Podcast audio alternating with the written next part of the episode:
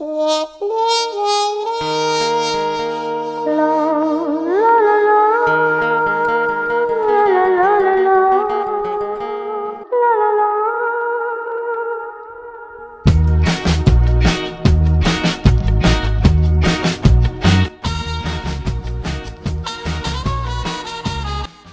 Olá, sejam bem-vindos. Está começando o podcast da sofrência, da desilusão amorosa, da Gaia, do oi sumida que você mandou e sua mulher descobriu, que levou ao fim do seu relacionamento, te deixando naquela fossa. E a fossa, minha gente, é uma fase do término, não tem para onde. É uma sequência de momentos e sensações que parece um luto. Mas posso te dizer, isso passa. Na hora tu tem certeza que se jogar do viaduto Tancredo Neves é a melhor solução. Mas deixa eu te dizer, tudo isso passa. Mas tudo passa, tudo passará.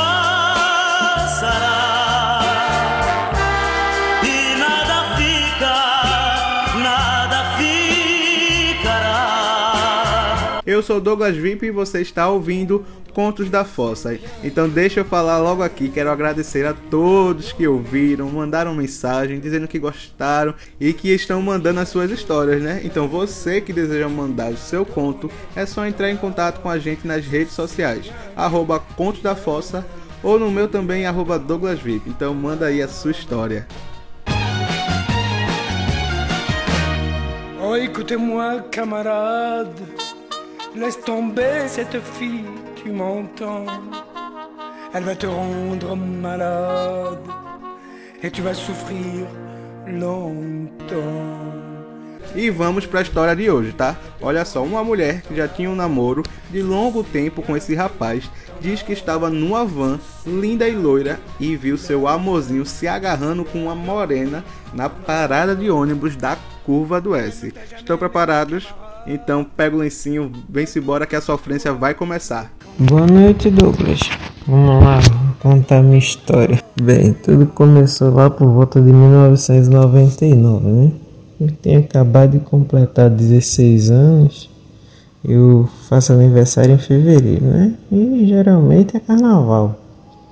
Aí aqui em Candeias estava saindo as catraias.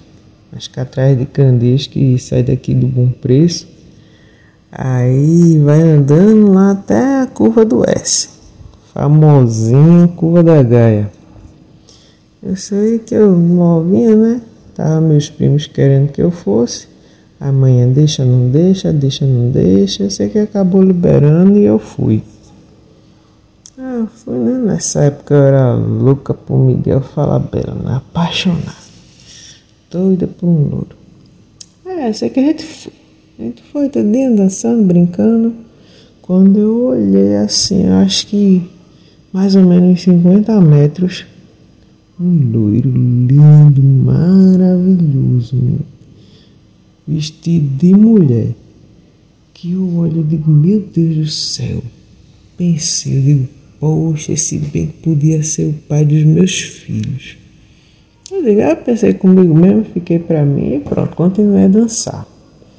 Douglas, sem mentira nenhuma, cara. Com deu 10 minutos, ele tava dançando assim do meu lado. Do meu lado assim, né? Dançando com a minha prima. Eu digo, o quê? Com a minha prima não. Eu quero pra mim, cara. É meu. Eu digo, eu sei que dançando vai, troca de papo. Eu troquei. Troquei que eu olhei. Bicho, que coisa linda. Ele vestido de mulher. Uma sainha de um palmo. Amarela. Vestida de odalisca. Carla Pérez, menino. Foi até na época que, daquela música do Elton que dizia: Ela fez a cobra subir, a cobra subir, a cobra subir, com a sombra azul combinando com os olhos. Eu sei que o meu lado masculino se apaixonou pelo lado feminino dele. Eu digo: Pronto, é meu, é minha. Eu sei que tomei posse. Eu sei que dançando, dançando, vai brincando. Foi na época também na banda Beijo e cantava aquela Gil. Se eu te pego, não te largo. Se eu te agarro, não te deixo. Faz tempo que eu te desejo. Aí quando foi na hora do vai te dar um beijo, o bicho veio e me deu um beijo. Eu digo, eita, poxa, que beijo gostoso arretado. Aí eu sei que fiquei. Aí a gente ficou tudo a noite todinha. Quando dei fé, menino, isso era uma um, um e meia da manhã mais ou menos. Cadê meu primo e minha prima? Foram-se embora e me deixaram. Eu sem um real no bolso, cara. Aí ele, gentleman, cavalheiro. Não, vou lhe levar em casa. Aí eu digo, ai meu Deus, foi me levar, me deixou na casa da minha tia. Quando a minha tia abriu o portão que olhou, o cara vestido de mulher, uma sainha de um palmo, uma sombra azul, minha tia olhou de cima a baixo. Aí disse, ah, muito obrigada, viu, por ter deixado minha sobrinha aqui. Eu sei que passou uma semana, duas, e na casa da minha tia tinha telefone. Aí eu acabei dando o telefone para ele e ele ligou. Não quer falar comigo mais não, é? Eu digo, oxe, claro que eu quero, né? Aí foi passando o tempo, a gente namorou, passou um ano, dois anos. Aí, carnaval, meu bem. Eu tava vindo lá na casa da minha família. Tô eu passando, eu tava vindo na van, eu e manhã. Aí eu lá atrás e manhã sentada lá na frente do motorista. Que eu olhei lá na curva do S que eu tô passando. Quem é que tá lá? Agarrado com uma morena. Aí queria nem saber que tava dentro do ônibus. Eu digo, Maia! com a mulher ali, Maia! Mãe de calada. Fique quieta, calada. Eu digo, fazer o que, né? Sem dinheiro para descer e pegar outro ônibus para voltar para casa. Fiz a lady e fui-me embora. Pronto, passei remoendo, não dormi de noite. Quando foi no outro dia, 8 horas, ele chegou lá em casa para namorar. Cara de pau retado. Eu digo, oi, boa noite. Onde é que o senhor estava? Oito e meia da noite ontem. O senhor estava em casa. Eu digo, sério, com quem? Com Marinha. Eu digo, engraçado que eu passei lá na curva da Gaia e vi o senhor agarrado com a morena. Oxe, não, aquela menina ali, rapaz, tinha marcado na praia com meu primo. E meu primo não quis ficar com ela. Aí eu peguei e fui levar ela na parada do ônibus. Eu digo, sério? E era pra ter ficado agarrado daquele jeito? Ele, ah, minha filha, eu agarro minhas amigas daquele jeito. Eu digo, ah, tá bom, legal pra você. Eu sei que acabei o namoro, né? Quando acabei o namoro, aí a desilusão, porque, meu Deus, acabei o namoro, meu futuro marido, pai dos meus filhos, quebrou a promessa. Eu digo, ai, Jesus, peguei uma depressão ridícula, horrorosa, que me jogou na lama, cara. Eu passei uma semana sem comer. Triste, triste, triste.